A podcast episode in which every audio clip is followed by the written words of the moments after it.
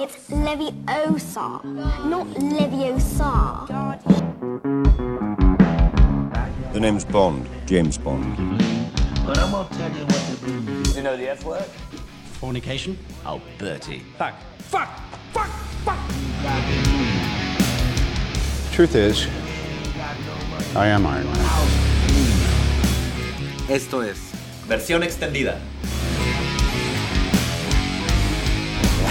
Smile on that face. Sábano, ¿cómo estás? ¿Qué onda, Lalo? ¿Cómo estamos? Muy bien, ¿y tú? También bien, un poquillo cansadillos por ¿Cansado? la escuela, pero sí. ¿Nada más la escuela? no, Ups. ayer, ayer tuvimos un festejo, entonces, este, pues, estuvo cansado el brincolín, ¿no? O sea, el brincolín, el payaso. este, hubo ahí muchas piñatas, entonces, pues, ya ves. Sí. ¿Y Cómo, te, cómo es la vida de uno de, de adulto. y te dieron bolsita de dulces? Me dieron bolsita de dulces, este, la, me dieron mandarina, entonces, este, eso, eso no está tan chido, pero te los demás están tan ricos. Bueno, Este, pero te digo todo tranquilo, todo tranquilo, aquí en otro, en otro día de podcast, listo para hablar de, todo para lo que se viene. todo lo que se viene, este... Y pues la semana pasada, bueno, esta semana que pasó, nuestra tarea fue ver Living Neverland. Sí, fue ver Li- Living Neverland, que es esta, este documental que salió acerca del cantante eh, y bailarín, podría decirse. Pues sí, cantante bailarín, un ícono un mundial. ícono mundial, Michael Jackson, que se le acusa de haber eh, abusado a diversos niños eh, este, a través de su carrera de cantante, ¿no? que seguramente todos los que tengan nuestra edad, unos 20, este, 20 años recordarán, que- bueno, yo recuerdo mucho que cuando estaba chiquito veían pues, en los ventaneandos en las noticias que Sí. estaba el juicio en contra de él, el segundo juicio, Sí. este, y Yo me acuerdo mucho de la escena en donde en el segundo juicio, me parece, es cuando sale una señora liberando palomas. sí, Este, cuando liberaban a Michael Jackson de, Sí, cada, sí, de cada cargo. Yo me acuerdo mucho de esa. que, eran, de ver- de que eran cinco cargos, ¿no? Y entonces liberaron cinco liberaban a palomas, palomas, entonces, una este, por cada cargo. Entonces, yo me acuerdo mucho de ver esa escena en televisión. Y la verdad es que mi mamá siempre nos mostró este, la música de Michael Jackson. Claro. O sea, mi mamá era súper fan. Me acuerdo el primer este, video que nos mostró fue de Thriller. Después fue este, Billie Jean, cuando este, en Alemania, creo en un concierto, Ajá. este, hacía el Moonwalk. Eh, tenía un disco de Michael, tenía, no, tenía dos discos de es que Michael Jackson. todo mundo, o sea, fuera, te gustara o no te gustara la canción, la, digo, la música de Michael Jackson, lo escuchabas, o sea, te, no, te tocaba escuchar. Y sabías quién era. ajá, El otro día lo platicábamos, no sé si era, era contigo o con alguien más, pero yo le decía, es que, güey, tú escuchas de repente a alguien cantar, no sé, que un carro traiga la, la bocina alta ajá, y pasa y, y- uno dice, ah, mira, pues está una chava cantando, pero de repente, o sea, si no es alguien súper conocida, no sabías, Sí. no sabes quién es. Pero tú nada más escuchas el ritmo, ni siquiera la Sí, can- o sea, ni el- siquiera, este, claro, eh, ni Claro. siquiera Michael Jackson cantando y decías, güey, una canción, de, una canción de Michael Jackson, sí, o sea, es, es un icono total y, como le decían, el rey del pop, el rey del pop. el documental está en HBO, lo pueden ver en HBO Go, o en su Oh, página de internet oh. preferida, en su página de pirata preferida. este. este, pero, nosotros- pero, no, prove- no promovemos la piratería nosotros. Aunque sí Es- lo parezca. Este es un documental de dos partes. De dos partes. La verdad está larguísimo. Está larguísimo. O sea, son dos horas exactas. Yo cada- creo que lo podría cada- recortar a dos horas, ¿no? Sí, o sea, el documental es- Hay unas escenas que son. De repente se ve un paisaje como un minuto. Las transiciones son paisajes de un minuto. sí. Este, sí, la Que- verdad sí se podría recortar. Que pone tú que pues, te da el contexto del tamaño del Sí, rancho y de, y de bueno, todo. eso sí. Pero sí, yo, yo creo firmemente que se podría haber reducido en unas. que ¿Dos horas? mejor y media? dos horas y media horas y se hubiera podido contar la misma historia. Sí, yo creo que sí. Este, Que de hecho, la- no sé para ti, pero la parte más interesante para mí fue ya. Fue el episodio 2, cuando Claro. ya eran adultos y comienzan los juicios, este, y la, bueno, todas las repercusiones psicológicas que tuvieron después de, esta- de esta experiencia. Sí. Este. Yo creo que la parte 2 es más interesante porque es con la que nos acordamos y entonces ya podemos ligar, Claro. ya, ya tenemos referencia de, ah, esto salía en las noticias. Porque esto fue lo que todos vimos. Porque fue lo que todos vimos. Y lo otro era lo del primer episodio, es lo que no vimos. Lo que nadie vio y pues eran sus testimonios. Es un documental fuerte, está muy Sí. explícito. Sí. Eh, y ahorita comentamos específicamente qué, qué dicen. El documental está hecho por dos... Dos hombres. A Michael Jackson le gustaba tener a niños cerca. Este, y dos de esos niños que estuvieron cerca son Sí. los que cuentan su historia en este documental. Uno se llama... Uno se llama Wade y otro se llama Jimmy. No, Y no, Jimmy. Jimmy. Wade Robson y Jimmy Safechuck. Ajá. Ah, sí me acuerdo. Sí, sí te acuerdas. Este, después de cuatro horas, ni modo que no. Sí, este. Primero, ¿te- ¿te gustó? Te vuelvo, te vuelvo a decir, Se te hizo largo. se me hizo muy Sí, largo, innecesariamente largo. Eh, sí me gustó. O sea, si, si tuviera que escoger entre un no y un sí, yo te diría que sí se me gustó.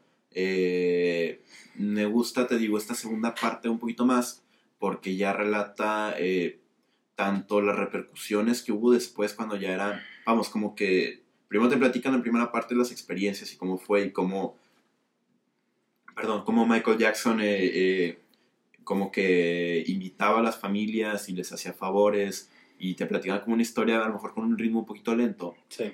pero este, ya en la segunda parte está, siento yo que el ritmo es más rápido, siento yo que, eh, como tú dices, ya todos tenemos un punto de referencia para decir, ah, esto sí lo veía en la tele o en noticias.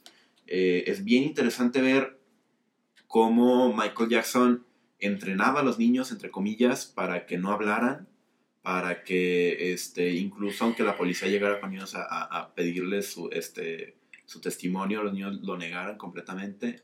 Y está bien interesante cómo él se manejaba en cuanto a temas legales para salir de todo esto. Es, la verdad es muy rudo. Si quieres nos vamos primero como a hablar de solo el primer episodio, este, que es realmente como... Yo creo que en ese primer episodio se explica el modus operandi de... Se De Michael un poquito, Jackson. este, creo que incluso te lo presentan hasta como que un, como un personaje un poquito bondadoso, ¿no? De hecho, sí, a mí me impresionaba mucho ver a, a la mamá, Sí, incluso no, los ves- ves mismos... la- las fotos, a mí me impresionaba mucho. verlo como como que todavía le guardan como si todavía le guardaran Totalmente, cierto cariño Totalmente. ahorita Como si fuera un familiar que, que se les murió, que, que allí estaban. Y no, la verdad es que a mí lo que me impresionaba mucho de, a través del documental, pero sobre todo en la primera parte, era que, o sea, ¿estás de acuerdo que tomarte una foto con Michael Jackson era solamente de un artista para Michael Jackson? O sea, no era ahorita como una selfie, no existía ese concepto de, de como que tú como, como fan te pudieras acercar a tu ídolo, que era Michael Jackson. sí Incluso aquí en México pasaba, o sea, con, eh, con este Luis Miguel, o sea, tú no podías acercarte a Luis Miguel y, y Luis Miguel podía hacer lo que él quisiera. Y al final no decían que eso también creo que es algo que a lo mejor a los que estamos más chavos o más jóvenes Que ahorita no creo que creo que no entendemos mucho eso en ese momento no Entonces, eh, lo- o sea si ahorita son un poco accesibles antes eran mucho menos accesibles eran muy cerrados. Incluso ahorita uno pensaría que, que una de las obligaciones de alguien famoso es ser abierto con las personas, es ser carismático, ¿no? Y creo que siento yo que en el pasado cualquier artista que, que todo el mundo conociera, su, se entendía que, que no tenía que ser amable contigo o que no iba a ser amable contigo. Y te digo, yo veía cómo estas familias eh, hablaban diario con Michael Jackson, tenía, yo veo las fotos y, o sea, de cuenta la, la cena familiar con tu tía Chelis. ya estaba Michael Ya, ya estaba Michael Jackson, o sea, Sí. este, fotos ahí en el sillón y de que, ¿qué onda? Este, más se mandaban fax, llamadas de teléfono, ahí lo comentaban de hasta de 7 horas horas. De horas Eh, y, y te digo, hay esta cercanía donde uno decía, wow, o sea, y igual estaban muy implicados. El modus operandi era muy simple. Era Michael Jackson, que eso a mí me impresiona. La estructura que había para poder captar a estos niños. Eh. Había concursos de niños Sí, para que la gente de Michael eligiera a los niños como que a Michael le pudieran gustar más. Todo esto disfrazado de, de los niños que mejor bailen o cualquier cosa. o el que, le, el que sea más fan de Michael Ajá. Jackson, ¿no? ¿sabes? Y va por ahí, y quería comentarte justamente eso, o sea, y en todos estos casos, o sea, sí fue Michael Jackson quien abusó, Pero alrededor de... Pero no, Michael Jackson no lo hizo solo. No. Alrededor de Michael Jackson había una, una gran red de personas que le ayudaban a captar a los niños, a este, saber quién era la familia, a contactarlos, a pagarles el viaje para que llegaran a tal hotel, para que en el lobby conocieran a Michael Jackson, a pagarles el viajecito a tal playa, a tal, no ¿sabes? O sea, O sea, la gente cercana a Michael, o al menos la gente que operaba eso, claro que se tenían Claro que que, claro, claro que tenían que saber. claro, Y yo creo que son tan cómplices o tan, perdón, tan culpables como Michael Jackson. totalmente. totalmente. Este, porque, o sea, Sí, le- estaban, estaban, ponle tú, este, a lo mejor bajo un sueldo que, que realmente bajo papel, pues no decía, oye, ves, Sí. tráeme niños, pero sí era... sí, o sea, era, era una, era un, operaban de manera muy como normal o pero- algo que podría parecer. Pero si armabas el rompecabezas, que no estaba tan difícil No de armar, no estaba tan difícil de armar. Y ahorita vamos con los papás que, wow, o sea, qué irresponsabilidad. Sí. Este, sí, cuando armabas el rompecabezas, que no era nada, nada difícil este, armarlo, decías, oye, aquí hay algo raro, ¿no? Entonces, ¿qué pasaba con los niños? Los niños al acercarse a Michael, Michael tomaba como a cada, o al menos así lo escribe el documental, ¿verdad? Sí. Este, tomaba un niño por año y decía, ah, este niño es mi amigo de este año y a tanto a él como a su familia los dejaba, los llenaba de regalos, de dinero, de lujos, de lo, eh, lo que quieras. De todo. Pero mientras, y yo creo que ahí está lo más fuerte del documental, y si hay alguien escuchando menor de edad, pues estaría bien que Este, lo quitara que- en este sí, momento, este, adelántenle ahí unos, unos 10 minutos. porfa. Este, explican claramente cómo Michael de ellos. abusaba sexualmente de ellos. Sí. Pero a mí algo que no me cabe en la cabeza. Estamos en la época del Me Too y de donde están saliendo muchas historias. Leemos diario historias de acoso. Claro. Eh, ¿Cómo le ha, o sea, cuando escuchas estas historias de acoso de alguien de 18, 20, 25, 30 años, siento que es más fácil dimensionar. O sea, como lo tenemos muy, hijo, ¿sabes? Violaron a esta persona, pero aquí eran niños de 7 años. Sí, sí. O sea, era un pedófilo. No, Era un pedófilo. no más allá de... O sea, cuando, cuando los. Cuando Wade y Jimmy están hablando de. de cómo los abusaban. Tú. No sé, a mí me pasaba que yo los escuchaba. ¿sabes? Y no me imagina. O sea, no me. No que no me imaginara, pero. No me entraba en la cabeza cómo alguien podía hacer eso con un niño de 7, Sí. 6, 8, 10 años. Pues al final es toda esta psi- psicología, ¿no? Que, que es de, lo, de los pedófilos, que pues obviamente la gente normal este, no comparte. Pero pues no sé, a lo mejor este, es- este tipo de cosas a lo mejor puede venir desde la infancia de Michael Jackson, que a lo mejor nunca tuvo. Sí, seguramente. No sabemos qué haya pasado no, Michael no Jackson. sé, pero sí, claro, era, es muy incómodo ver todo esto, pero también es bueno ver cómo estos dos hombres tienen la valentía para explicar eh, qué era lo que pasaba. Sí, no. Y, que, y creo que es muy importante que lo hablen así de explícito, Sí, porque si no, no, si no, no te das, no te das cuenta de la gravedad de la situación. No, y realmente, o sea, llamar las partes del cuerpo por su nombre correcto. Ah, Eh, eso, con es- las palabras- eso lo hacen muy bien en el Con documental. eh, eh, sí, o sea, Está con la descrip- explícito totalmente. Yo creo que eso es muy bueno, como tú dices, porque no deja nada vago, ¿sabes? Exacto. No, no, no te dice, ay, a lo mejor este, o a lo mejor que tú piensas, ay, pues a lo mejor este no fue por aquí, por acá, ¿sabes? O sea, No, o sea, dicen, Dicen, me obligaba este- a chuparle el pene, me obligaba a sí, todo lo que vean el documental, no tiene caso repetirlo. Este, pero sí es es bien es bien duro. es duro, o sea, Es duro pensar no porque sea Michael Jackson, cual- es duro pensar que alguien puede hacer eso con alguien de 7 años, de 8. Pues sí, claro, y es muy condenable. Eh, sin embargo, por la cantidad de poder y de dinero que él tenía, lo podía hacer, ¿no? Claro. Y ahora eh, vamos con las familias. Para mí, yo creo, o sea, si Michael Jackson y, y su personal eran los principales culpables, para mí el gran puesto número dos son las familias. O sea, tú como papá, por más que sean los años 90 y por, bueno, eh, 80s, 90 ¿no? Por ahí.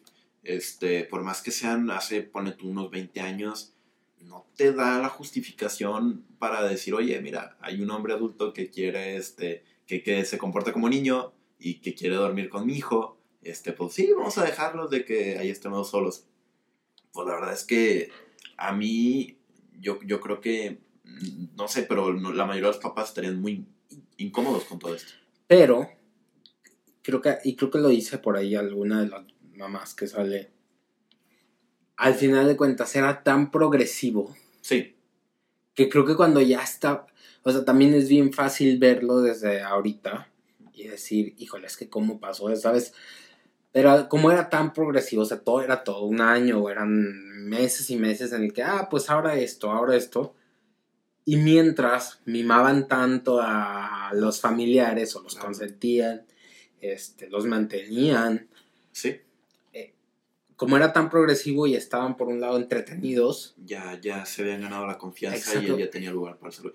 Pues es que ese modus operandi es, es típico de, de un violador, ¿no? O sea, un violador... de alguien con poder. sabemos, este, o sea, no es alguien que, pum, llega y te viola. Bueno, en la, en la mayoría de los casos, este, o sea, es alguien que progresivamente o es muy cercano a ti Sí. eh, y que progresivamente primero, este, o sea, come contigo, habla iba contigo, creando una y- dependencia. Iba creando, pero como tú lo dices, poco a poquito, poco a poquito, en donde todo parece muy normal y obviamente llega un punto en donde ya no es normal, pero por la, la línea de evolución que hubo, eh, tú ya, ya, ya no, vamos, ya no dimensionas qué es lo que está pasando. Entonces, pues sí, te digo, esta primera parte habla acerca de, de los testimonios y pues, pues sí, de cómo, después de ver el documental, ¿cómo te pare cambió algo en tu percepción de Michael Jackson? Mira, yo Porque te- ya se sabía, ¿no?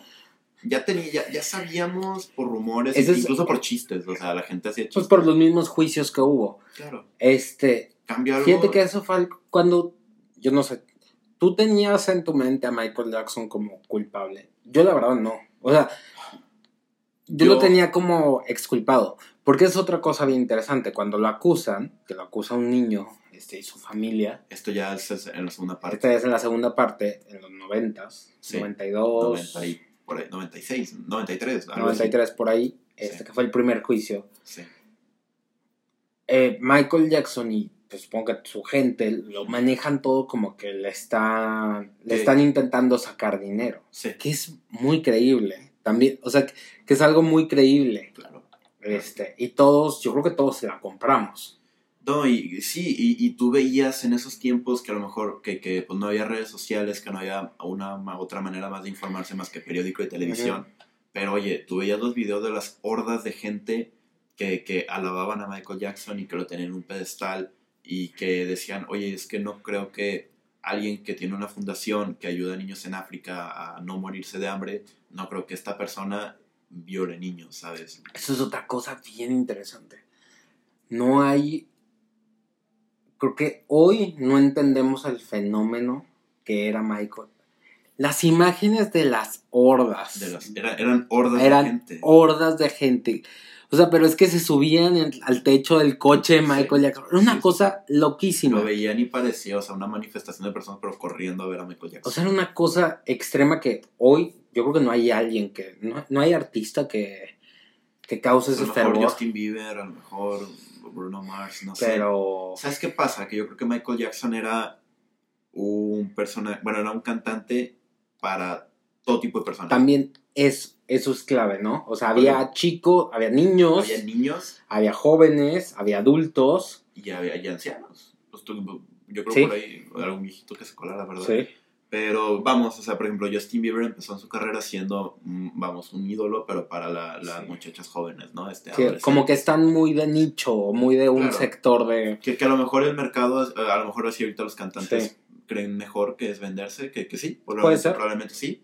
Pero el punto era que Michael Jackson era un ídolo para todos. Eso, eso es bien interesante. De verdad que las imágenes, las Son, son- imágenes son muy impactantes. son muy impactantes. Yo sí, sí, híjole, o sea, es que parecía de, pel- parecía de película cómo se subía, cómo escalaban al carro donde iba Michael Jackson. Parecía este, la Guerra Mundial Z, ¿no? Sí. Ándale, así, así. Este, eso, es- eso es otro punto bien interesante y que creo que nadie quería creer. sí. O sea, por lo mismo, por el nivel de ídolo que era, pues nadie quería creer. Que creo yo que ese es otro cambio de mentalidad de la gente en ese momento a la gente de ahorita. Ahorita uno, por más famoso que sea y por más alabado que sea, uno como persona de, este, de, de esta época puede, sabe cuestionar, ¿no? O sea, dices, ok, o sea, esta persona es un genio de la música o un genio artístico o, no sé, académico, político, etc. Pero sigue siendo humano y puede caer en un error, este, en algún crimen, en algún error moral, eh, en algún error humano. Entonces, vamos, siempre hay un pequeño lugar para que esta persona eh, haga cosas malas. Y creo yo que en esos tiempos la gente, que a lo mejor no por su culpa, pero la gente no tenía esa capacidad de, de cuestionar y de, de su... Porque no, no estábamos a lo mejor tan expuestos a tanta información como lo estamos hoy. Claro. Este, entonces creo que eso es algo bueno que los medios han hecho. Porque también Eso. el segundo juicio no fue hace tantos años, se ¿No? fue en 2003, 2004, por ahí, este, hace 15 años y como quiera el tema era un tema sensible. Claro, Que también que hoy salga este documental, pues seguramente está muy influenciado por el momento que estamos viviendo en donde sea el tema del acoso ya se está, ya es un tema que se puede hablar Sí. en cualquier mesa. sí. Este, Entonces te digo, eh, pues, pues sí, a mí algo que se me hizo muy interesante y que creo que, que lo mencioné al principio era cómo Michael Jackson entrenaba este, o le decía a los niños, oye, es que, o sea, estamos haciendo esto, pero acuérdate que de aquí entre, de nos- entre nosotros dos no sale, o sea, este, si la gente se entera de lo que estamos haciendo, te van, me van a meter a mí y también te van a meter a ti a, la cárcel el resto de tu vida, el resto de nuestra vida. Entonces, eh, no le digas a nadie, no está pasando nada, esto es normal. la y los niños la verdad es que aguantaron mucho. y aguantaron mucho. Y a mí, otro de los videos que, que, que más me impactó fue cuando llega la policía a tomar la declaración a Wade, me parece, Ajá. y le dice, oye, este Michael Jackson tenía actitudes inapropiadas contigo. No, No. no. Yo, yo estaba buscando alguna expresión de Pero lo, temor. lo de- dice tan seguro.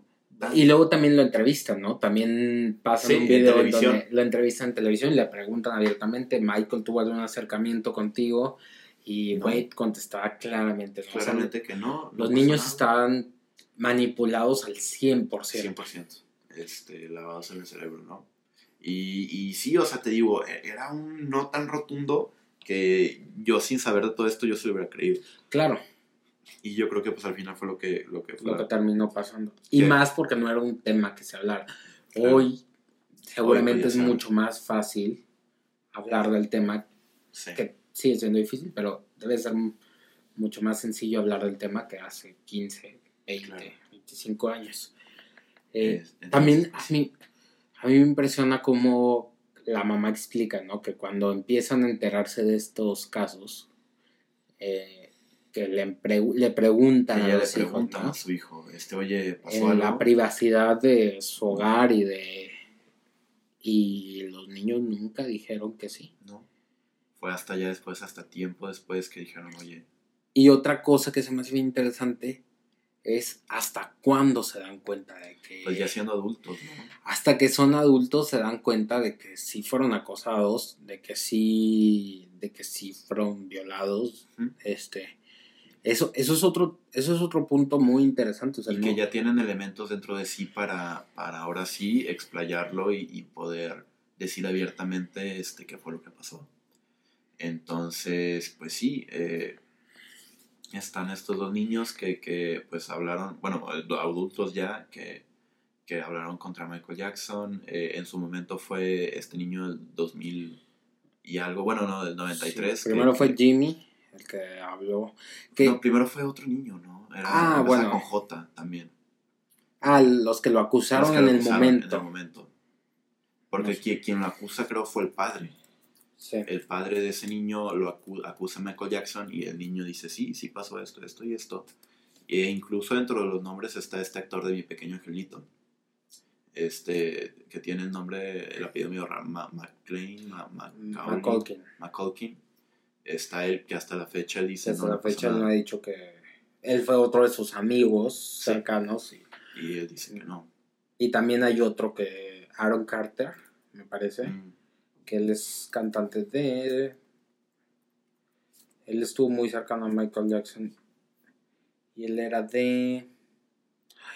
Súper famoso, Aaron Carter. No Los- recuerdo de, de, los Back- Backstreet Boys o algo así. de NSYNC. Sé, igual ahorita, ahorita checamos. Sí, era de, lo- era de los Backstreet Boys. Fíjate. Y él fue uno de los personas que estuvo cercana a Michael Jackson también. Otro de sus amigos niños. Y él también lo ha defendido hasta el momento. Eh, que eso es interesante. Bueno, Pues era la manipulación. ojalá y esa haya sido su realidad y a ellos nunca les haya hecho algo. Esperemos. Pero pues por lo que estamos viendo, pues sí está complicado creer, ¿no? Sí, sí está complicado. Eh, y pues lo- y también lo interesante es cómo la familia de Michael Jackson hasta la fecha dice que no pasó nada. ¿No? Ellos este, sostienen que creo que ahorita Wade y, y Jimmy lo que quieren es dinero y Sí, que, que Michael Jackson nunca se comportó de esa manera con, con los niños. Que ahí te va, yo creo que, vamos, con este documental, yo, yo esperaría que, que la primera, como la, la el primer objetivo de, de este documental sea exponer lo que hacía Michael Jackson y, y denunciar y dar un poquito de luz a, a todos estos casos de, de abuso sexual de niños. Pero pues también creería la versión en, en donde ellos esperan dinero de esto, ¿no? O sea, a lo mejor, eh, no sé, que después este, Ahora- si, si le den algo por su silencio. Bueno, yo ya de silencio ya no, pero a lo mejor es algo por compensación. Como de Sí, repente se hace este... quién sabe cómo funciona. No sé Las cómo legalidades en ese, si todavía se puede proceder. Digo, ya está muerto Michael Y, Jackson. eh, ese es el punto, que, que la verdad haya sido o no haya sido, este, que va más por el lado de que sí, sí lo hizo, eh, ya se murió. Ya se murió. Entonces se fue, pues pone tú que sin pagar, ¿no? Pues sí. O a lo mejor no, digo, porque tuvo una vida, la verdad, bastante difícil. ¿A qué edad se murió? 40 Se murió a años, los ¿no? 50. 50 años. 50. Que estaba a punto de realizar su gira. La de 17, sí. Que de hecho esa gira la, la empezó porque tenía una deuda súper fuerte, ¿no? Sí. Creo que eran 400 millones, si, si mal no recuerdo. Sí. pero Michael Jackson tenía una deuda muy grande y su manager le propone hacer este esta gira de, de 17. Ahora, para los hijos de Michael Jackson hoy, debe ser durísimo. Es que no sé si ellos se la creen, Pues bueno, también, ¿verdad? porque supongo que también estás en un ellos están en un entorno en donde obviamente no, no yo esperaría que no haya abuso sexual, pero también hay una manipulación psicológica. Claro. en donde tu gente alrededor te dice, no, hombre, tu papá era, era un ídolo, tu papá eh, ayudaba a niños en África, tu papá era querido por las personas, venía de, a lo mejor de, de orígenes un poquito más humildes, eh, él, era, eh, él era así, él era así. Entonces, yo creo que ellos también están un poquito inclinados a creer que él no hizo esto. Y todas las demás personas que pues somos, eh, eh, vamos, estamos ajenos a todo esto, pues tenemos un poquito más de lugar para dudar o no de, de lo que hizo Michael Jackson. Claro. En el juicio del 93, Ujú. eh, me acordé ahorita, la Toya Jackson, hermana de... De Michael. No sé si alguna vez escuchaste o alguna de los que nos escuchan, eh, de que estuvieron muy distanciados la Toya Jackson y Michael, Y Michael. Jackson. Bueno, en el juicio del 93, la Toya declaró, eh, lo estoy citando textualmente, dijo, debo confesar que esto es muy difícil para mí, porque Michael es mi hermano y lo amo profundamente, pero no puedo y no quiero ser una colaboradora silenciosa de sus crímenes contra niños pequeños e inocentes. Ahí está. Ahí está, y estuvo, estu- esa fue una conferencia de prensa en Israel en el 93, seguro en el momento se perdió eso. Sí, sí, yo que sí. Este, que- pues, uf, Pues bueno, si la hermana ya sabía, que bueno, obviamente iba a saber, eh, pues es que, es que a lo mejor es, un- pues es una pieza de evidencia más, ¿no? sí, Es pues es, un elemento de, de contexto de lo que está sucediendo Claro. en esos momentos y me preguntaba hace rato si cambió mi... Tu percepción de Michael Jackson. Porque después del documental han bajado la música de Michael Jackson, por ejemplo la BBC ya no lo reproduce, Ok. este, y distintas estaciones de radio. Que de hecho batallaron mucho para publicar este documental, ¿no? No sé, yo no, no estoy enterado de eso. Creo yo que sí hubo algunas trabas para que, que este documental se transmitiera. Pues que debe de ser alguien todavía muy lucrativo. Incluso la marca, supongo que la marca sigue existiendo y obviamente no, no es una buena imagen que, que el fundador o la figura principal que... que Pues al final de cuentas es la, es la, es la imagen de... sí, o sea, la, La, marca es. La marca y la empresa se sostiene en base a la imagen de Michael Jackson. En Spotify Ajá. todavía tiene 20 más, casi 22 millones de oyentes al mes. O sea, Claro. es, sigue siendo alguien muy importante para la música. Y que lo va a seguir siendo. O sea, era el rey del pop, imagínate. O sea, No. de la música popular era, era el rey. Pero, pero, ¿qué opinas de esto de retirarlo de reproducción? Fíjate que escuché el eh, en un video que explicaba eh, una persona en Facebook. Él decía que, que algo que le daba un poquito de. que le ayudaba a, a cooperar con todas estas estos casos de, de artistas que, que tenían crímenes o abusaban era separar el lado humano del lado artístico. Porque incluso, o sea, a lo mejor no Michael Jackson, pero hay muchos, por ejemplo, ay, no la quiero regar, pero Chopin o Bach eh, también eran personas muy raras. Eh, Sí, a lo mejor no sabemos qué hicieron. O sea, por ejemplo, Freddie Mercury, o sea, no está mal, pero por ejemplo, él era gay y en su momento era considerado mal, malo, eh, etcétera, etcétera. Y, y lo que lo, creo que lo importante es saber entender la, el genio que hay detrás de estas personas y que, que sí lo poseían, y también entender que está el lado humano. Y que el, puede ser que puede, terrorífico. que, que puede ser terrorífico y que puede ser o cosas o muy buenas o muy malas. Entonces creo O sea, yo que no sirve de ser- nada. Podría ser como. Voy a decir algo que va a ser bien controversial. Este, podría ser como admirar el don de liderazgo y de estratega de Hitler, porque lo tenía, y porque era muy buen este es- sabes o sea speaker y porque era un político, que, que- era un genio, Era un- era un genio para- para, sí, su- para- lo que hizo. para de este oratorio y todo era, era muy bueno pero sus intenciones fueron terribles y sabemos el resultado. O sea, podría ser como separarlo así. completamente esa es la idea no que, que al final se se enaltezca o se, se cómo decirlo que se comprenda o, o se, se reconozca eh, Y, y reconocer no es. Reconocer es solo. Porque luego también creo que hay que aclarar ese término. O sea, reconocer no es premiar, no es. no es decir mira este no lo es puedes lo mejor del este, mundo. Ajá. Reconocer es solamente entender qué hicieron, cuál fue su obra, qué fue lo que hicieron. No, y lo que yo iba a decir era reconocer el, el genio que tenían y la creatividad que tenían y, y a lo mejor otros distintos tipos de valores y también reconocer que hay otra parte muy ajena, que bueno, ajena o no, pero que viene con la persona que es esta parte Y muy pues, en- negativa en- y en pues, negativa. ¿no? y que hizo mucho daño. Entonces, pues al final, yo sinceramente, personalmente, no creo que sirva de nada quitar la música.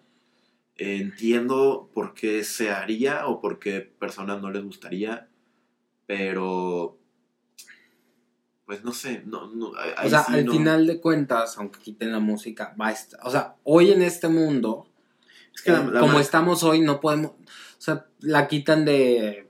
Pon tú, la quitan de Spotify, la quitan de. Pero va a estar en otro lado, va a estar en YouTube, va a estar. O sea, no puedes borrar lo que pasó. No, y o sea, hay mucha, mucha, tanto música como obras que, que muchas personas hicieron que tampoco eran este, un pan de Dios y que lo, segui- lo seguimos normalizando. Nada más ahorita tomamos el caso de Michael Jackson porque es un caso reciente Claro. que nos sigue pegando.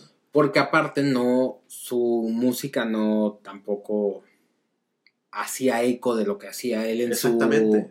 Porque estoy pensando a lo mejor cuando retiran cierta... eh, Me acuerdo que hace poco retiraron en un estado, no me acuerdo en cuál, de Estados Unidos, Ajá. retiraron una estatua eh, y decían, oye, pero es que es una obra artística, pero la estatua promovía el es- la esclavitud.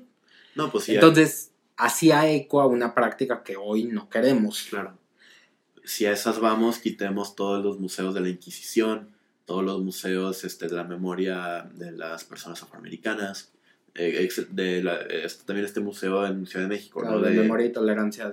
Sí, que habla del holocausto. Ujú, Entonces, de- si, si estas son prácticas indeseables, que sí lo son, claro. eh, pues entonces borramos también eso, que no es la idea. que no es la idea, porque aparte no lo podemos borrar. O sea, por más que alguien intente borrarlo, ¿Y sabes qué pasa? Que al final, te guste o no, que, que obviamente pues no te tenía por qué gustar, eh, es una pauta o es una evidencia para decir, oye, esto pasó Y de esta no. persona y está mal. Avancemos a partir de aquí. Pero no creo que borrarlo sea la solución. Yo, yo estoy totalmente de acuerdo y me gusta mucho verlo. Creo que es muy fácil verlo así como lo dices, de, como en los museos. O sea, al final de cuentas es algo que ya pasó y que hay que reconocerlo, que sucedió. Este, y reconoces las dos partes, tanto la parte creativa, artística, Como que fue parte- maravillosa, como la parte horrorosa y, Y sí, este, y condenable. Que, y que- totalmente condenable, que es el abuso. O sea, es que yo, yo quiero seguir haciendo énfasis en la edad de los niños. O sea, Sí, no hay, no, obviamente no hay una edad, una mejor edad para que alguien sea abusado, pero a un niño y la manera, que creo que esto no hemos hablado todavía, en la segunda parte, No, no sé si quiero hablarlo, la verdad. ¿De qué? De, la, la de qué tan explícito. no, no, no. No, no, yo no ok. quiero, Sí, no, no, yo- no, no quiero. no, yo no quiero hablarlo, no, no, no, la manera en la que afectó sus vidas. Sí, Des- después, porque hablábamos, no... Ok, está este periodo donde estaban manipulados, pero todavía después de que Michael estaba muerto, sí. o sea, el impacto que tuvo ese abuso lo siguen viviendo hasta el día de hoy. Porque como tú decías, este, hasta parecía que extrañaban a Michael Jackson. En cierto hubo alguien por ahí, alguno de los dos, que dijo, wow, o sea, Michael Jackson está muerto y lo primero que pensé fue, ya nunca voy a volver a hablar con él. ¿Sabes? Entonces eso está, pues te habla de, de- de la conexión que tenían los dos. Sí. Y, luego, y, y la conexión y cómo afectó su vida, su matrimonio después. Sí. Este, cómo afectó a, el caso de uno de los, creo que era Wade, ¿no? O Jimmy, Ajá, no, no recuerdo. Ah, donde su familia quedó destruida. sí, sí, no, creo que fue Wade. Creo, Wade, el que era de Australia. creo que sí. La familia quedó destruida, el papá se suicidó, Pues se suicidó. este, obviamente, no, no a causa de Michael Jackson, pero se crearon tantas situaciones. Que igual a lo mejor sí jugó un poquito el rol, ¿no? O sea, un a lo mejor fue una de las razones. Claro, o sea, no fue, un- no fue directamente, eso, eso es lo que quiero decir, pero indirectamente, ¿sabes? Crearon muchas situaciones que arruinaron a la familia. Es que imagínate tú como papá que después te enteres que, que a lo mejor por la ingenuidad que tenías o por la confianza que le diste a un hombre extraño le pasó esto a tu Sí, hijo y, y, pues tú eres el encargado de cuidar a tus hijos, ¿no? Rudísimo. Y, y no, como imagínate que, pum, de repente te caiga de que, oye, esto pasó con varios niños y, eh, o sea, es casi 100% probable que le pase a tu hijo. ¿Qué onda? O sea, tu, tu, tu, tu obligación como papá, ¿dónde está? ¿Dónde estuvo tu cuidado? ¿Dónde estuvo tu protección? Y obviamente te pega muchísimo en la, en la paternidad, ¿no? O sea, de que, wow, o sea, ¿dónde estaba? Y, y la gran culpa que conlleva eso. Que eso es bien duro de ver en el documental cuando, Sí. la- cuando las, las dos, ¿no? Sobre todo una en particular. Había una que, que no sé, como que estaba... Como que estaba más la mamá de Jimmy, ¿no? Sí, como que hasta jugueteaba con la... Sí, hombre, sí estaba. Como con la estación, como que ella te platicaba como si hubiera ido al parque y este y luego se fue Y a Soriana, asaltado. se fue a Soriana a comprar este la despensa, o sea, como que muy Sí. no, No, sé lo, cuál es la palabra, pero no, a lo mejor lo tiene, nubes. a lo mejor lo tiene muy bien procesado. Lo mejor lo tiene muy bien procesado. Este, Pero y, sí, la, ella lo habla así como que en las nubes, así y la mamá de de Wade, de Wade. A, a ella sí se veía ella que, sí que se sí le había ve caído y lo dice que ella no se lo va a poder perdonar. Es, es muy duro de ver. ¿no? Sí.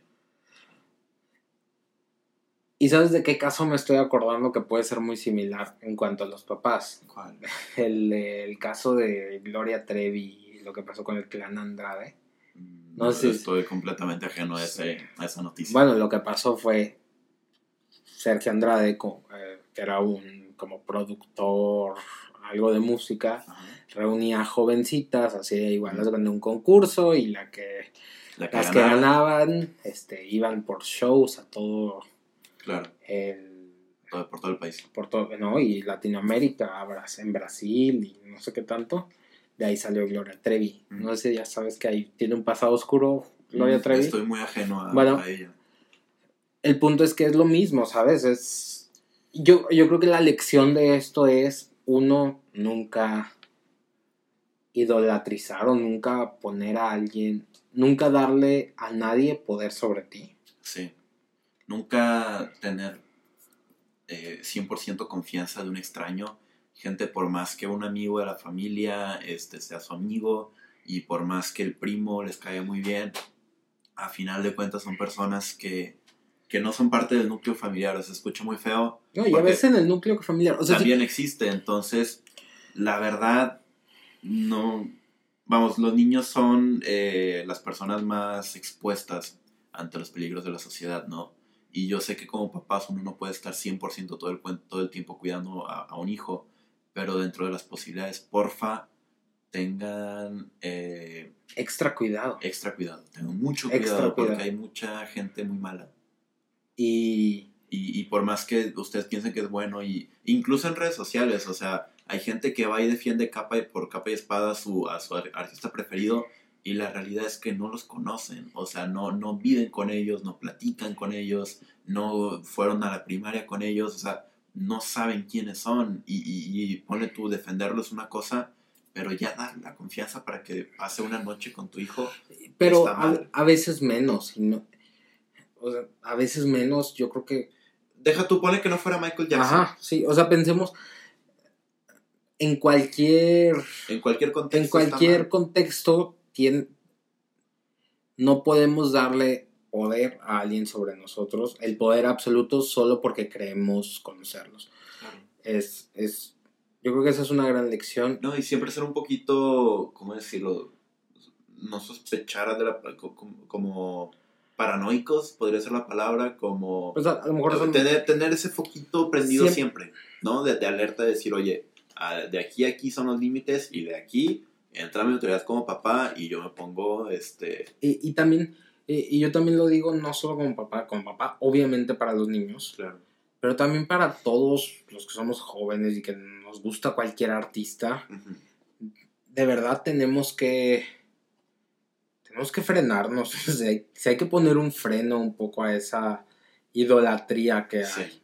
O sea, está Porque- bien que cante bonito y que bailen padre, pero Y porque no sabes si el artista va a hacer algo contra ti, que digo, esa es una situación como lo mejor más alejada, pero a lo mejor otro fan se va a aprovechar de eso, a lo mejor alguien que no es fan y que ve cómo tú eres fan se puede aprovechar de eso, o sea, yo creo que sí hay que tener mucho cuidado con el- los fanatismos. no se expongan, o sea, lo que siempre decían nuestros papás de que, oye, no, no, no, tengas tanta confianza con los extraños, esa es la lección del día, ¿no? O sea, tengan cuidado, tengan cuidado. Y otra cosa que creo que queda como precedente Ujú.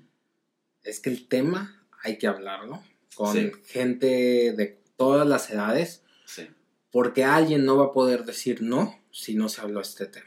sí, Con estos niños se pudo, se pudo lograr lo que pasó, porque no pudieron decir que no, y no pudieron decir que no porque el tema no era un tema que se hablara. No. Si hoy a ti te incomodan, a cualquiera que era no un escándalo en esos tiempos, era impensable en esos tiempos.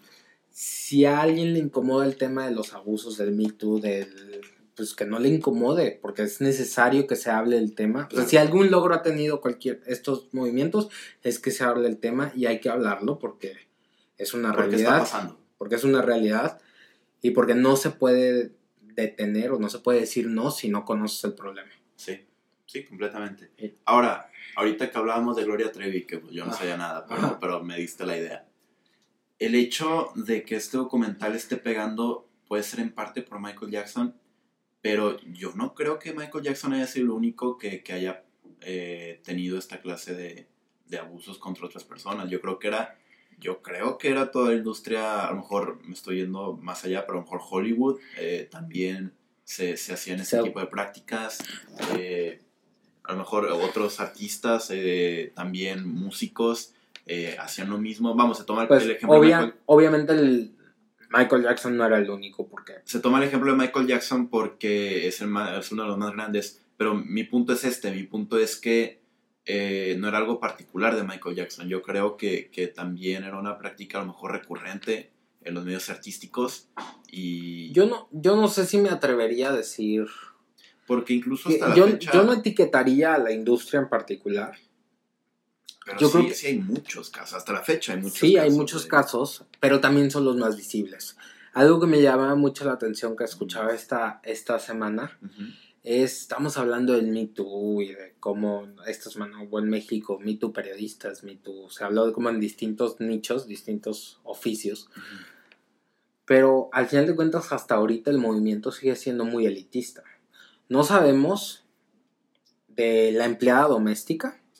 Cierto. O sea, esto pasa en donde hay una relación de poder.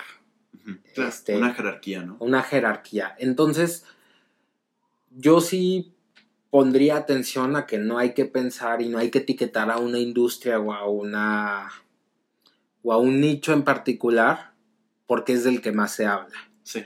Porque eso es, eso es lo que tiene más visibilidad, pero Ahora, ¿tú crees que como esta industria pertenece a una, o más bien que, que una de sus cualidades es que tiene una gran visibilidad, ¿tú crees que es su responsabilidad exponer estos casos?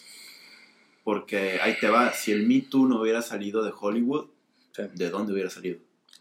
¿Y a quién le hubiera importado todo? Bueno, obviamente tendría que importar a todos, pero siento yo que porque vino particularmente de Hollywood y de personas que todos conocemos por películas, por eh, cualquier cosa, ayuda. tuvo ese, ese alcance, ¿no? Pues yo creo que, Entonces Hollywood y, y la industria musical Tienen esa responsabilidad. pues yo no sé si tengan la responsabilidad,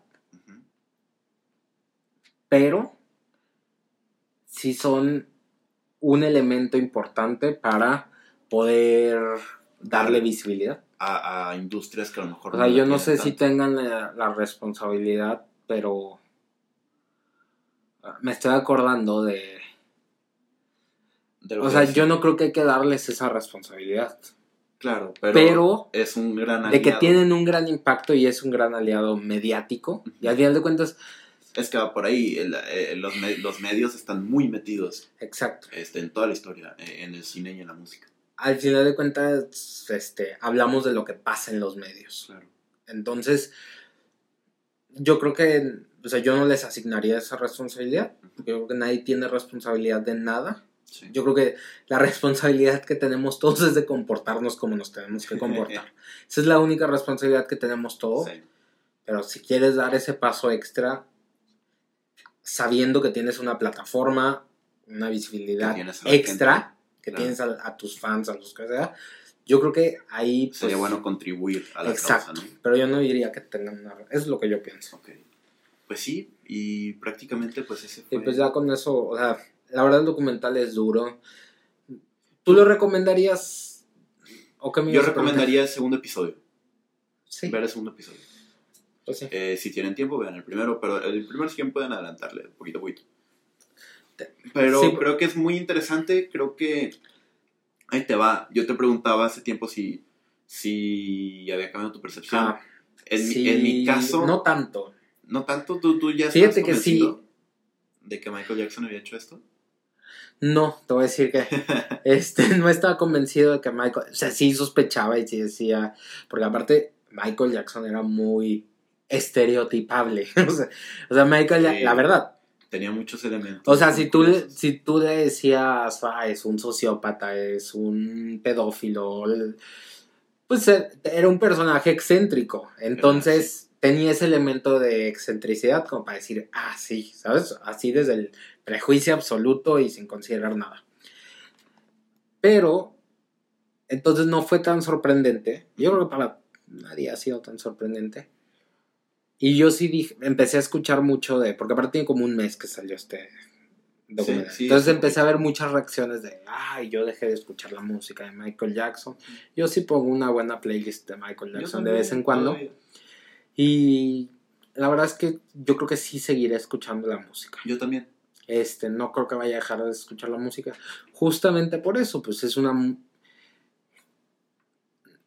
No sé, como que no... Sí siento repulsión Sí. por la persona. Sí. Sí, o sea, de verdad, yo creo que todavía ni siquiera... Yo creo que es muy difícil de mencionar Claro. lo que sucedió, pero sí, sí siento... Me da gusto que ya no esté en este mundo.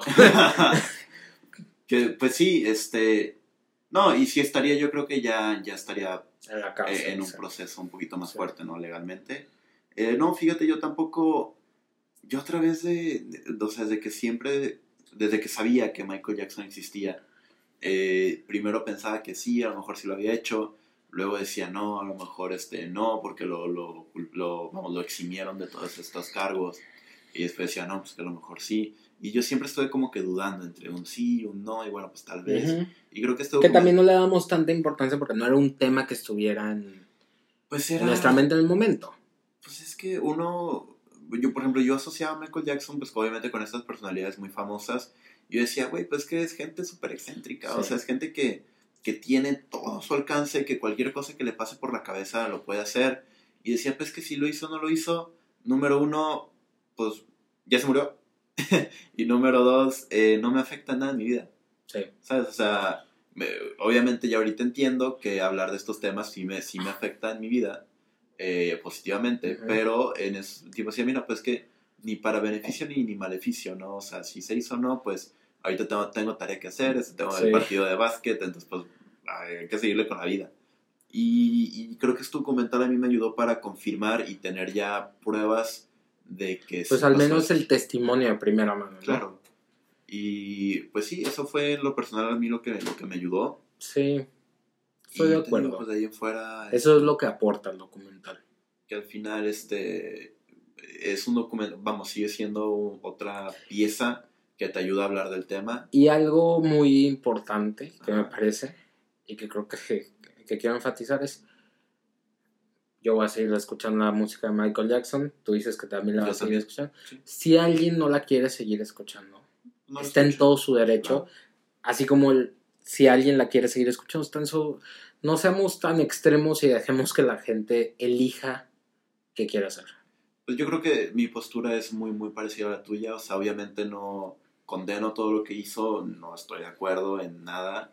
Eh, creo que es terrible lo que pasó. Eh, creo que es muy bueno que estas dos personas tengan la valentía para salir decir lo que pasó, eh, porque se requiere mucha fortaleza mental para hacerlo. Imagínate lo que no les están diciendo. Imagínate, o sea, ya, ya, ya eres público. No, y de Ya hecho, era. ahí en el mismo documental mencionan que, que en redes sociales y en YouTube y así, este, hay personas que dicen, este, oye, tú tal de cual, este, tú siempre quieres dinero de Michael Jackson, ¿verdad? De que, este, ya párale, de que siempre, ya estoy harto de ti, así, ¿sabes? Sí. Entonces, creo que es algo, un paso muy valiente. También la valentía de las familias, de las esposas, de, de estar ahí, de acompañarlos en este Eh, proceso. eso no lo comentamos tanto, pero al final están muy, o sea, nos dan un poco de de una probadita de cómo es su vida hoy Sí, y cómo fue impactada por claro, y no debe ser sencillo. claro. Pero sí, Entonces, este, te digo, reconozco esta es valentía una que tienen muy partes. Pero igual también creo que las canciones, si tú lo ves este, objetivamente, son canciones buenas. Son canciones este, que marcaron una época, que quieras o no, no puedes hablar de los 80 sin Michael Jackson, no puedes hablar de los 90 tampoco sin Michael Jackson. No puedes hablar de los videoclips sin Michael Jackson. No puedes hablar de, por ejemplo, eh, de las fundaciones que apoyan a África sin el apoyo que les dio Michael Jackson. Entonces, queramos o no, eh, Michael Jackson impactó mucho la historia de la humanidad. Y al final creo yo que lo importante es mantener lo que pasó, pero etiquetarlo. Saber Claro. qué, qué fue, qué podemos tomar que es bueno, qué podemos eh, Condenar. decir, de, condenar que es malo y seguir con nuestras vidas Claro, y evitar cometer los mismos errores en el futuro. me gusta esa postura y estoy de acuerdo. Entonces, pues sí, Bueno, y pasando a otra cosa, pasando a otra cosa. Es que deberían de ver la cara a Sama, ¿no? De emoción por el siguiente tema que, que vamos a tocar rápido. Eh, esta semana salió el... Sí, sigue eso, ¿verdad? El Pues, tráiler. sí, sí, sí, sí, salió, bueno, el, salió el tráiler de... De Joker, la película que habla de los orígenes de... A mí me, me, me, me causa mucho conflicto que aquí en México le digamos guasón, pero... ¿Por qué le decimos Guasón, sabes? Guasón Por- significa como... O sea, es una carta de la baraja y creo que así se le dice guasón. Eh, La, la- la estoy regando, la verdad no sé, no sé, o sea, gente y saben por qué le dicen guasón, eh, díganme. Ah, te voy a decir el significado de la palabra. Ok. Bendito Google. Que acostumbra a ser guasa o estar de guasa. O sea, podríamos Como llamarle burlón. Ajá, como burlón, juguetón, cómico, este, pues un payaso, ¿no? Un payaso. Eh, y ahí te va, siempre nos quejamos de, de las traducciones españolas, pero creo que incluso en España también le dicen Joker. Entonces, En España le dicen Joker y aquí le decimos Guasón. ya que le decimos Guasón. Ta- ta- También México tiene sus traducciones Sí, este, no. raritas. Y además, pero ya nos acostumbramos a decirle Guasón. La verdad es que ya lo escuchamos raro. Ya ahorita que uno. Pues no, o sea, si tú dices Guasón, la gente te entiende. Pero ya a mí sí me, sí me, me da penita ajena, me da pena ajena y mejor digo de que Joker. Bueno, entonces este es. Es este la película de, de Joker que habla de los orígenes de este, de este villano del universo de DC. eh, el villano por excelencia, este, el némesis de Batman, ¿no? Y salió el primer tráiler. Ya, ya, había, ya habían salido varios materiales. Había salido, habían salido como teasers de Joaquín Phoenix. Joaquín Phoenix es el actor que va a Sí, ese es el actor que, en este momento va, Le va a dar vida le va a dar vida. al. Este, y ya habían salido teasers donde aparecía el... Sobre todo era como un teaser de cómo iba a estar caracterizado, Que creo que eso es muy importante. que no está tan caracterizado, que eso es bien interesante. O sea, su caracterización no es... No, es, muy artificial, ¿sabes? Exacto. es un poquito más natural. Pero a lo que yo iba es que nos dieron las revelaciones por partes. Que creo yo que eh, por la historia de las interpretaciones de este personaje es lo correcto. Yo, no sé si estés de acuerdo, pero creo yo que puede salir una película de, de, de Superman y a lo mejor como que, ah, mira, pues quien, quien lo interprete, pues, ¿sabes? O puede salir una película de tal o cual superhéroe y, o sea, siempre es importante quién lo va a hacer, pero creo que específicamente en el personaje del Joker, la gente está tan, tan conectada con él que, que le ponen un énfasis muy, muy especial Sí, le ponen mucha atención. y le ponen mucha atención. Entonces creo que fue muy, fue muy adecuado que, que primero te digan quién lo va a interpretar. Porque la, la primera revelación fue quién lo iba a hacer. ¿no? Porque, por ejemplo, cuando yo escuché que iba a ser eh, Joaquín Phoenix, dije, ah, caray, ¿quién es él? Yo tampoco lo Yo conocía. no lo conocía. Entonces eh, lo googleé. Y, o sea, ya a partir de ahí, mira, ah, pues sí se parece, no se parece. Este actuó en tal película, etcétera, etcétera. Después lo que yo recuerdo que salió fue eh, este video en donde sale Joaquín Phoenix y está así como que un carrusel o algo así. Están, Sí. están luces que están pasando. Era como un metro, ¿no? Era- Mi cabeza era como un metro, en Sí. tu cabeza era un Para carrusel. mí era un carrusel. Sí. O sea, que así como que daba vueltas. Eran luces que, daban- Sí. que daban vueltas. Y al final aparecía la caracterización. A partir de ahí dije, wow. Porque hay una, hay una microexpresión en ese, en ese video, en ese teaser, que yo dije, ok, como que va por ahí, va por ahí. Que es que, o sea, él ya aparece, hagan de cuenta que es, yo creo que lo han visto todos, pero eh, está él eh, y, el- y de fondo está pues algo Ajá. gris, algo, una pared, hay una pared. Y están estas luces pasando y la cámara va haciendo un close-up al actor. Y, ajá, exactamente. Y entonces hacen un close-up y las luces van como que cambiando la cara de, de Joaquín Phoenix, él va sonriendo. Y al final eh, ya aparece él completamente interpretado. Y esa microexpresión en la ceja, que levanta un poquito la ceja, dije, wow, como que está metido en el papel. Eso fue, eso fue lo que yo noté, que sí se la cree.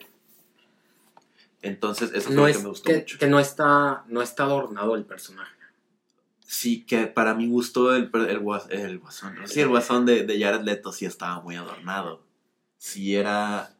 Era un payaso. Era lo que, era lo que Sí, sí, era decía, un payaso. Pero es que te va, era, era lo que decía Heath Ledger cuando él, él, eh, actuaba a, a- a Joker, eh, que ah, debatiblemente ha sido el mejor eh, Joker que, que se ha interpretado.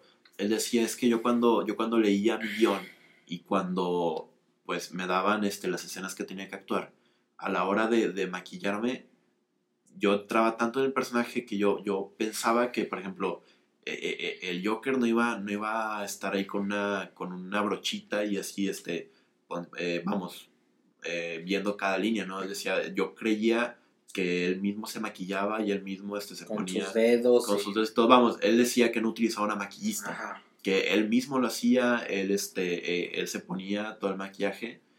eh, y, Sí, que, que la rudeza del personaje no era como para que estuviera un... Claro, estuviera dos horas con tres maquillistas este, haciéndole, que obviamente pues en la película sí, pero este, vamos, el punto es Sí. que el actor estaba tan comprometido con el papel que se metía tanto y que no nada más hacía la escena y se preparaba dos horas antes.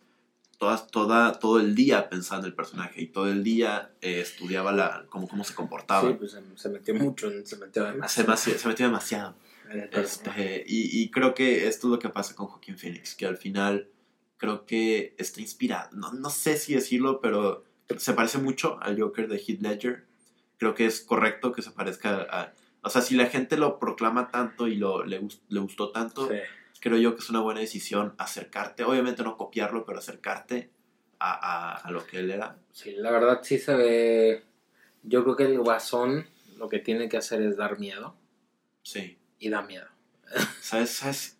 A mí creo que los elementos más importantes de- del guasón es que sí, que dé miedo, pero también que sea muy... que, que tú te veas en él. Porque tú dices, es que yo podría ser él, nada más que, vamos, mi vida ha sido lo suficientemente, lo suficientemente buena para no serlo. Entonces, creo yo que esos son los dos elementos importantes, no nada más a lo mejor del guasón, a lo mejor de un villano. Creo que Thanos este, en, lo- en los Avengers eh, pegó tanto porque sí daba miedo, era una amenaza real, pero también mucha gente estuvo de acuerdo con la ideología que él tenía, en donde éramos tantos y, este, y pues teníamos que darle este, eh, la muerte a, a la mitad de- del universo. Eh, y fíjate cómo, obviamente, pues está mal, pero hubo mucha gente que dijo, ah, mira, o sea, Claro. tiene algo que, que, lo, que lo cubre Sí. detrás. Entonces sí, esto, apareció este teaser y hace dos, tres días apareció el primer tráiler. ¿Qué tal te pareció, Lalo? El tráiler. A mí me dio miedo. Paréntesis, a mí me dan miedo muchas cosas. Este. Y. No se me hizo muy bien. La verdad es que no revela mucho el tráiler. Eso me gustó. O sea, si te das una idea de cómo Sinceramente vas. no creo que esta película como que revele cosas wow. Ajá. Eh, Pero me gustó, o sea, no tengo nada más que agregar. No esperaría que fuera. O sea, yo. ¿Tú esperarías que Joaquín Phoenix eh, hiciera una actuación tan buena que fuera digno de un Oscar? Así como. Como pues, las películas de superhéroes Ajá. que ahorita estamos viendo que, que ya, ya llegaron a Tal tener vez, tal Oscars. vez. Puede ser. Tal vez que es. Tal, bla, bla. Tal vez sí, por la popularidad que tienen y cómo se han metido ya a los. A lo mejor es. Porque recordemos, Heath Ledger tuvo un Oscar póstumo. Sí, por su actuación. Entonces, eh, es probable. Pues, si lo hace bien, sí. es probable. puede ser. Eh, les digo, gente. Sería algo que gustaría. Yo, a mí, si yo fuera Ja- Joaquín. Ja- Joaquín. No, ¿cómo? Era Jo- Jo- Joaquín. ya no sé qué estoy diciendo. Joaquín Phoenix. Si yo, si yo fuera. Si yo fuera. Ah, si Aníbal, yo fuera. si yo fuera Joaquín Phoenix, yo tendría mucho miedo porque creo que las expectativas Es- están muy altas. Lo- Los actores lo saben.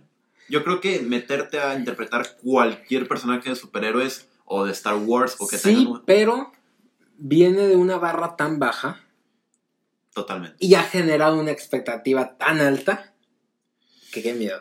No O sea, sé, A mí sí me yo- daría nervio. Siento yo que la reacción después del tráiler fue muy buena. Fue muy buena. Fue muy buena. Muy positiva.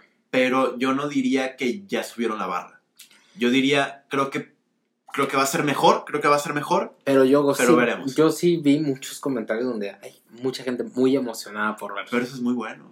No, claro, yo no digo que sea malo. Yo no me digo que yo estaría muy nervioso si yo fuera Joaquín Phoenix. Sí. ¿Que, que Este- siguen grabando todavía la película? No tengo la menor idea. Ojalá y no, porque yo Por- no. porque se estrena en octubre. Sea, en octubre, el 3 de octubre. Y el tiempo de la edición es como unos seis meses Seis, sí. antes, ¿no? O sea, sí. Ah, probablemente ya. Probablemente están- ya están en A lo mejor estarán tomando otra vez algo que no salió bien. o Porque pues ya es abril, abril, ma- No, probablemente ya la acabaron de- septiembre. de Octubre, rodar. no, yo creo que ya la acabaron de rodar. Sí. Sí. No sé, este. Yo la verdad es que yo no tengo en lo absoluto el. Yo, o sea, yo no lo voy a criticar desde el lado como ahora- tan significativo que le dan los fans, porque yo no soy fan de, de esa saga, ni he visto ni un cómic, ni nada. Se ve bien, entonces se ve bien. Sí me dan ganas de ir a verla. Este. Y ya, o sea, o sea, se ve mucho, o sea, se ve mucho mejor que si pusieran a Jared Leto. O sea, lo de Jared Leto era ridículo. Ahorita, ahorita hablamos de Jared Leto, pero primero te quiero comentar mis impresiones del tráiler. A mí me encantó. Ajá. Oh, yo, la verdad, desde que vi el teaser, ya dije, ok, Sí. puede ir por buen camino.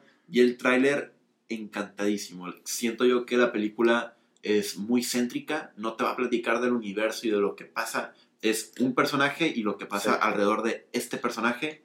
Y es lo adecuado. Siento yo que es una película con, con un que va a tener un, este, un buen enfoque. Está muy básica, ¿no? Como una película muy sencilla. Tiene y que, eso ser, creo tiene que, que ser. y eso creo que es bueno para la película. Y, e incluso a mí lo que me gustaría ver es que no te dijeran, mira, este es el villano de tal superhéroe. Que te dijeran, mira, esta es la historia de este hombre Ajá, y ya. que le pasó esto. Y que por eso es ahorita lo que es. O sea, Entonces, ¿tienes- normalizarlo. ¿Tienes idea de hacia dónde va el mundo DC? Porque vemos el mundo de Marvel cómo está muy, muy Sí. bien conectado. Y ¿Qué? aquí, por ejemplo, Harley Quinn va a tener su película, Sí, pero ella había salido con Jared Leto en... Sí. en Suicide Squad. Ajá, pero ya ahora ya hay otro Joker, ¿sabes? ¿Sabes ahí? Yo ¿Cómo? sí he escuchado. eh, es ¿Qué un van a desmadre. hacer? Eh, o sea, ¿quieres un resumen? Es un desmadre. Pues eso es lo que Ape- apenas el universo de DC se está como que recomponiendo. Y lo que estaba viendo era que después de, en los comentarios de este tráiler, decían que este Joker no estaba dentro del universo de, de Aquaman, de la Mujer Maravilla, Ah, de así.